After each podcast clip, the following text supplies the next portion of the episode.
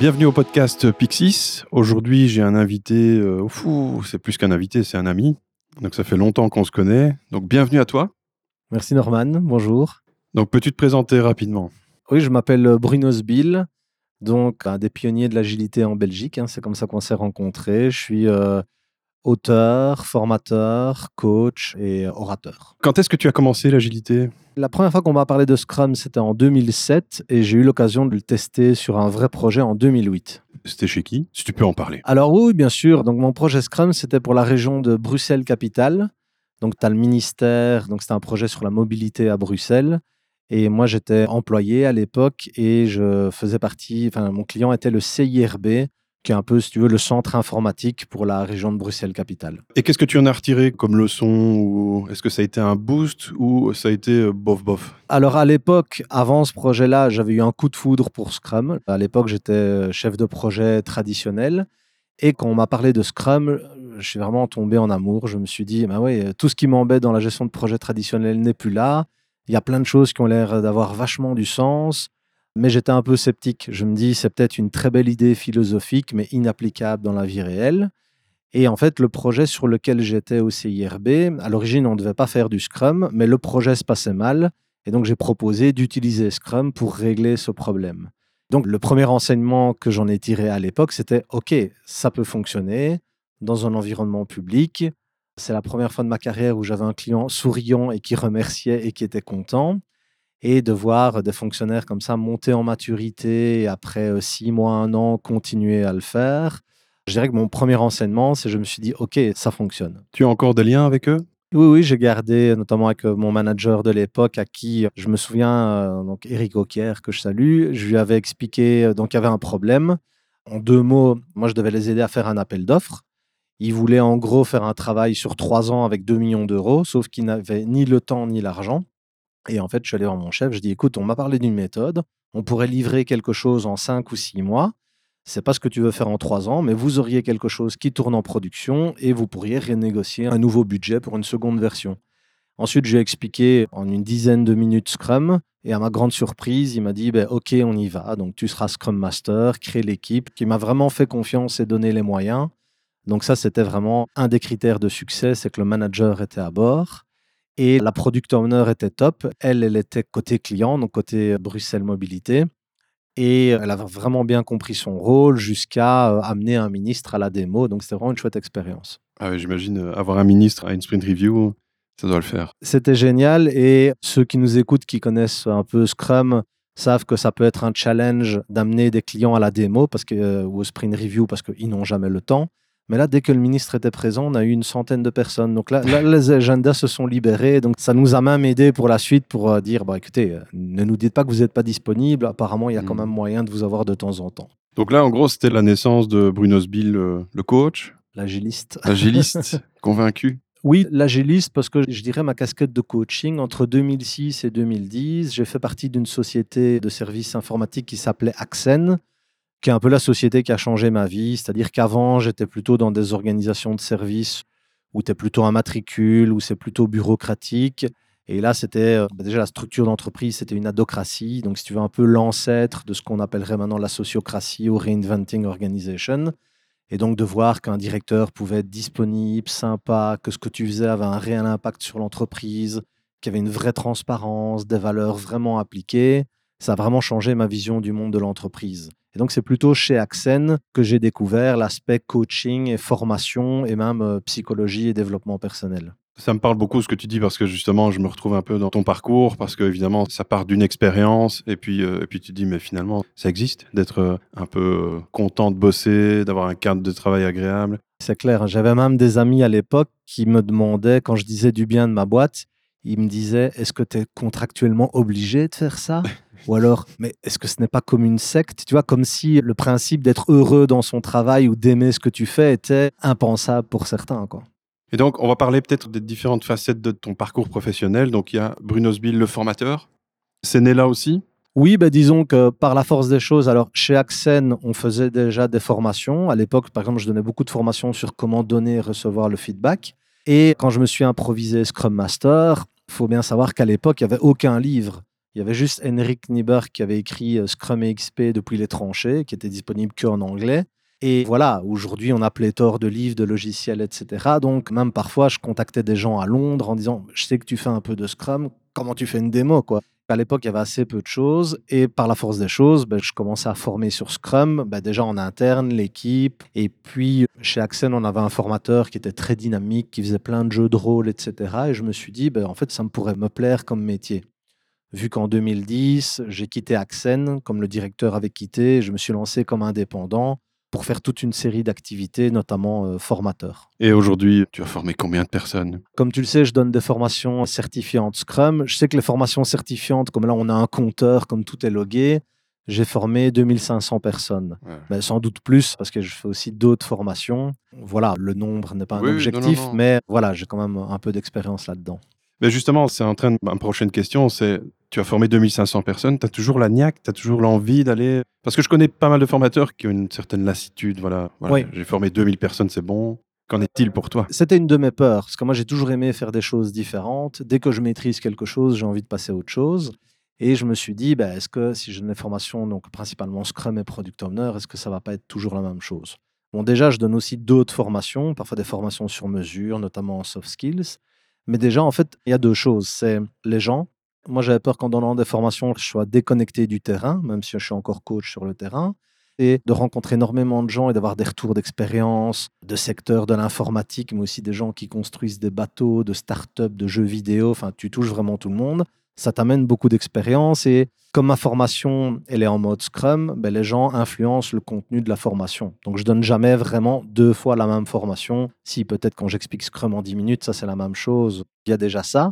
Et il y a le fait aussi que, comme je me suis lancé comme indépendant, moi, je voulais donner des formations d'une certaine façon. Par exemple, dans le business de la formation, il y a beaucoup de gens qui vont venir te dire Ok, tu es formateur Scrum, donne-moi ton tarif horaire, et puis on va travailler ensemble. Et donc, toi, on va dire Voilà, Imaginons, tu demandes 500 euros pour une journée, et puis tu vas aller travailler pour un gars qui t'amène 20 personnes, qui l'a fait payer 500 euros. Donc lui, il va se faire 9500, euh, toi, euh, et toi 500. 500. Bon, euh, tu touches 5% et lui 95%. Tu dis, c'est pas comme ça que je veux travailler. Quand j'ai commencé à travailler en tant qu'indépendant, je dis, moi, je veux des gens qui partagent les valeurs agiles, notamment la transparence, de dire quel est ton budget, combien tu comptes vendre la formation à tes clients et voyons ça comme un projet commun, comme une collaboration et voyons comment on se répartit le chiffre d'affaires de façon juste. Quoi. Donc vraiment, tu reconnais les principes agiles.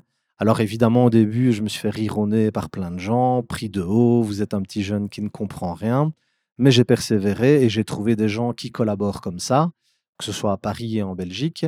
Et ça, c'est fantastique, parce que tu es vraiment sur une transparence. Tu perds tous les petits jeux commerciaux où, au final, tout le monde est perdant. Parce que si on t'a eu une fois commercialement, la deuxième fois, ben, tu bosses plus avec eux. Ce qui fait que j'ai toujours le plaisir qui est là. Et le fait que pendant le Covid, l'activité a très baissé, ça a un peu ranimé la flamme. Et j'étais vraiment content, parce que moi, j'ai horreur de donner des formations online. Là, je donne que du en présentiel. Pendant le Covid, j'ai dû faire du online, mais c'était pénible. En tout cas, c'est pas mon truc. Ouais, ouais j'imagine. C'est compliqué. Nous aussi, on est passé par là et se ramener sur un Teams où il y a 20 personnes, où il y a à peine deux caméras ouvertes, c'est pas gai du tout.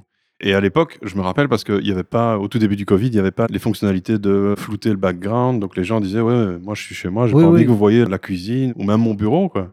Oui, c'est clair. Je pouvais comprendre, mais à la place du formateur, c'est pénible, quoi. C'est parler à un mur, en fait. Ah oui, oui, bah, moi j'ai une amie qui est prof d'université, elle avait 300 euh, étudiants avec 10 euh, caméras ouvertes, donc là c'est vraiment parler à un mur au sens premier du terme, quoi. Noir, un mur noir, oui. Du coup, je me projette, hein, comme je disais euh, un petit peu chez toi, on a des parcours similaires avec quasi des dates aussi similaires parce qu'on a commencé la journée agile en 2010, on a commencé à donner les formations aussi.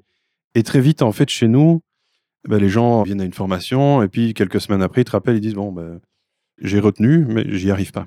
Est-ce que tu peux nous aider? Donc j'imagine que le parcours de consultant démarre aussi quasi en même temps. Oui, moi j'étais déjà consultant, employé de société. J'ai commencé comme développeur, puis j'ai évolué vers la gestion de projet. Et puis euh, à l'époque, je parlais à des conférences, ça on en parlera sans doute après.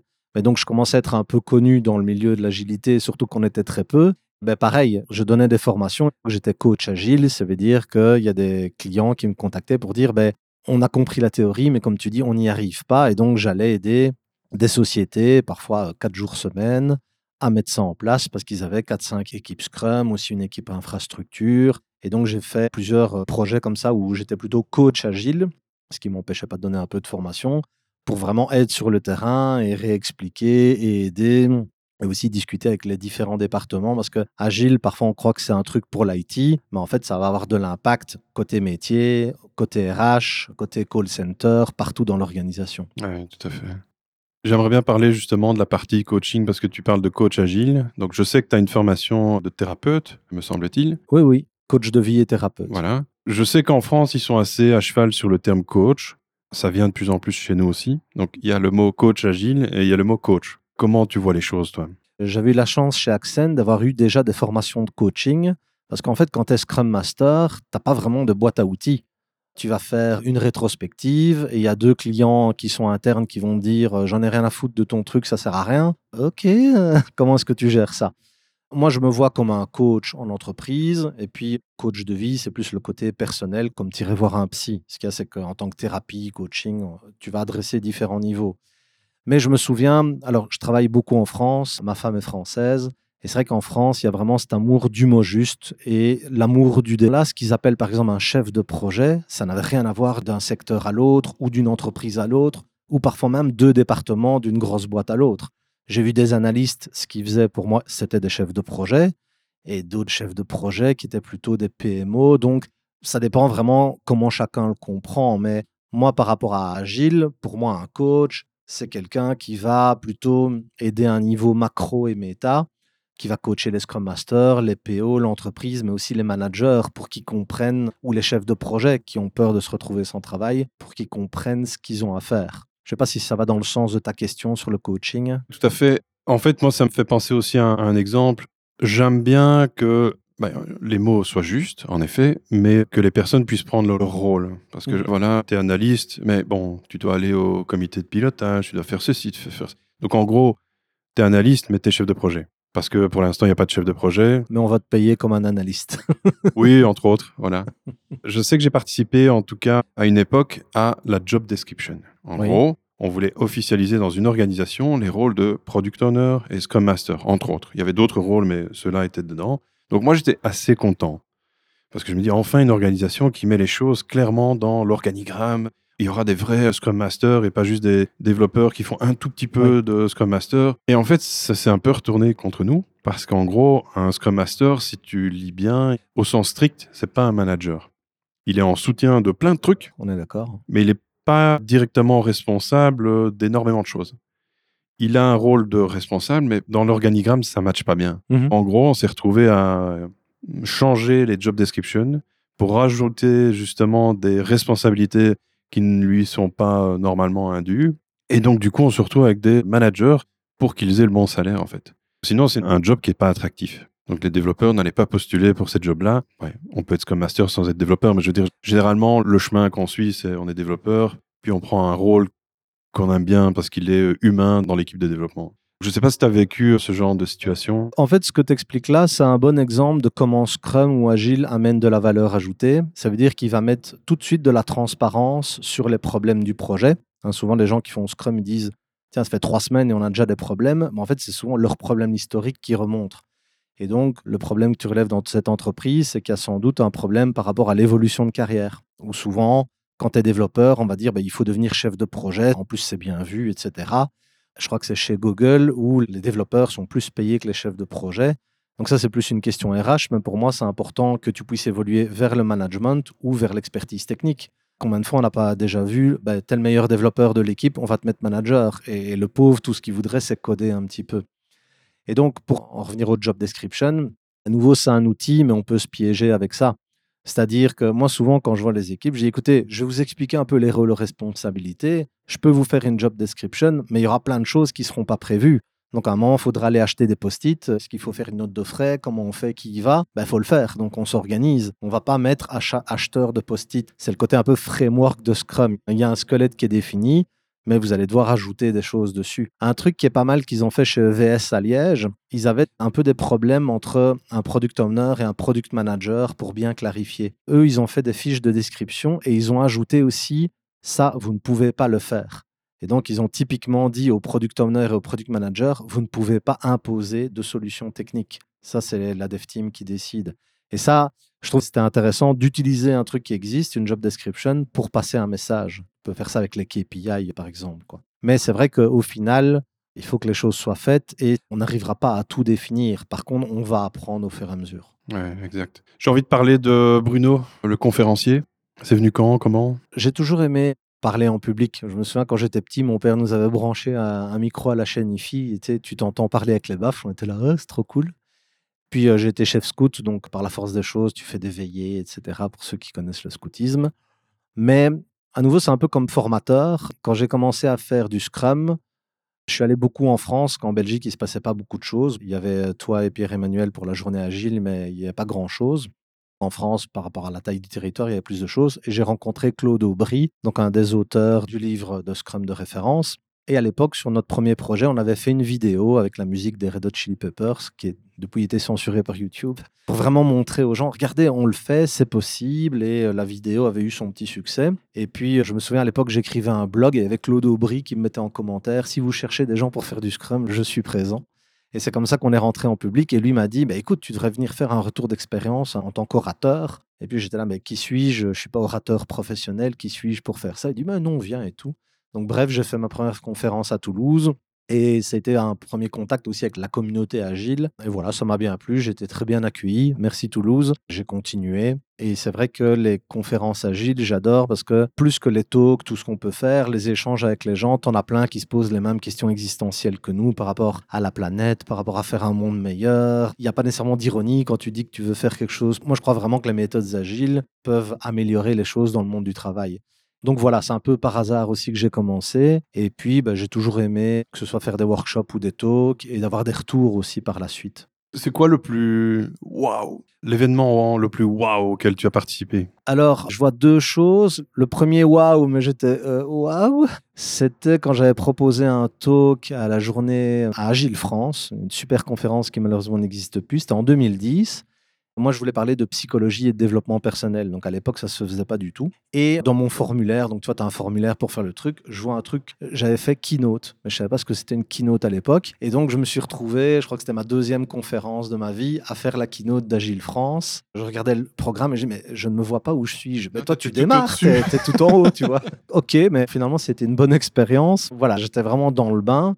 Mais ce qui avait été génial, c'est qu'après, il y a plein de gens qui étaient venus me parler. J'avais parlé du triangle dramatique et il y a plein de gens qui aimaient déjà la psychologie et qui étaient là, ah bon, on peut parler de ça? Je dis, bah, écoute, a priori, oui.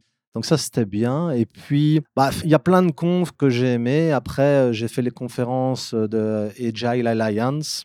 Donc, ils sont toujours aux États-Unis. Et c'est des conférences où tu peux avoir 2500 personnes. Et le truc qui était sympa, c'était vraiment que tu rencontrais des gens de tous les continents, de toutes les cultures un peu avec la démesure à l'américaine, mais c'était vraiment intéressant. En 2013, j'étais orateur à Nashville.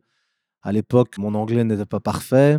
J'aimais pas trop prendre l'avion et voyager. Et là, je me suis retrouvé dans une conf où je connaissais personne, où il n'y avait pas la langue. C'était des bons souvenirs aussi d'avoir dépassé mes peurs et d'avoir osé faire ça. Quoi. Ouais, chouette.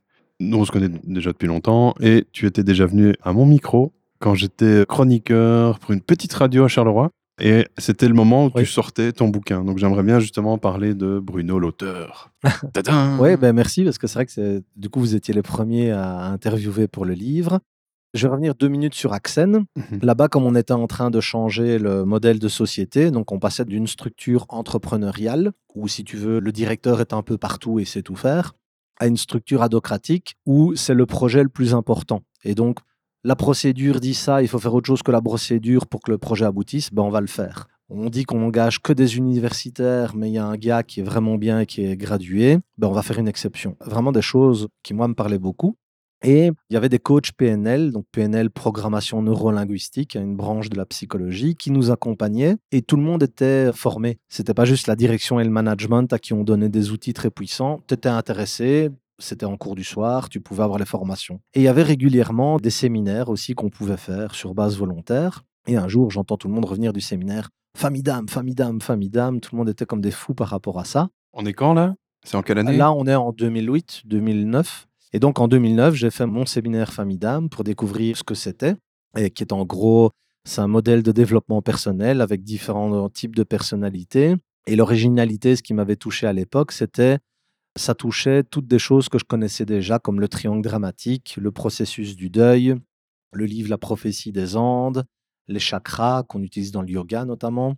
Et donc, c'était un peu comme une synthèse de plein d'outils existants. J'ai utilisé ce modèle pendant des années pour, ben, à un moment, je harcelais un peu la créatrice du modèle qui s'appelle Diane Leblanc, une Canadienne. Enfin, je la harcelais gentiment en me disant, il faut que tu fasses un autre livre, c'est génial ce truc. Elle a fait d'autres livres, mais sur d'autres sujets. Et à un moment, euh, a commencé à germer l'idée d'écrire un livre. J'en ai discuté avec Dominique Detière, qui est une psychologue que j'ai rencontrée chez Axen. On avait collaboré déjà ensemble pour des team building où elle venait coacher des équipes. Et je savais qu'elle utilisait aussi beaucoup les familles d'âmes. Parce que ce qui me plaisait dans ce modèle, c'est vraiment le spectre d'application est très large. Tu peux utiliser ça pour ton leadership, tu peux utiliser ça dans une équipe Scrum pour apprendre à bien communiquer. Moi, je l'ai utilisé personnellement pour me comprendre. J'ai fait une thérapie où on utilisait les familles d'âmes. Je l'ai utilisé avec mes enfants, je l'ai utilisé dans mon couple. Mais voilà, on n'est pas obligé d'utiliser pour tout ça, mais les gens peuvent piocher un peu dedans. Et à un moment, ben, j'ai proposé à Dominique de faire un livre sur le sujet où on mettrait toutes nos expériences. Ça a bien fonctionné. On a commencé l'écriture en 2017 et on s'est fait publier. On a eu l'éditeur qu'on voulait, qui est euh, Guy Daniel à Paris. Et le livre est sorti en début septembre 2019. Et là, il a été vendu à plus de 5000 exemplaires, qui, je pense, pour des auteurs inconnus, est, pas mal. Mmh donc, en tout cas, on, voit qu'il continue à être acheté. Donc, quelque part, ça veut dire que le livre reste vivant. Comme nous, on voulait faire connaître ce modèle, euh, c'est une grande satisfaction. Tu peux nous en parler un peu plus C'est sur l'écriture. Ça, c'est quelque chose qui m'intéressait. Est-ce que tu as justement. Le processus d'écriture. Est-ce que tu as pris de l'agilité pour écrire? Oui, alors pas trop, parce que c'est marrant, parce que souvent les gens nous disent Ah, c'est terrible d'écrire un livre. Quel est le mécanisme, la structure que vous avez utilisée? Et c'est vrai que nous, on se regardait Ah oui, c'est vrai, en fait, comment on a fait?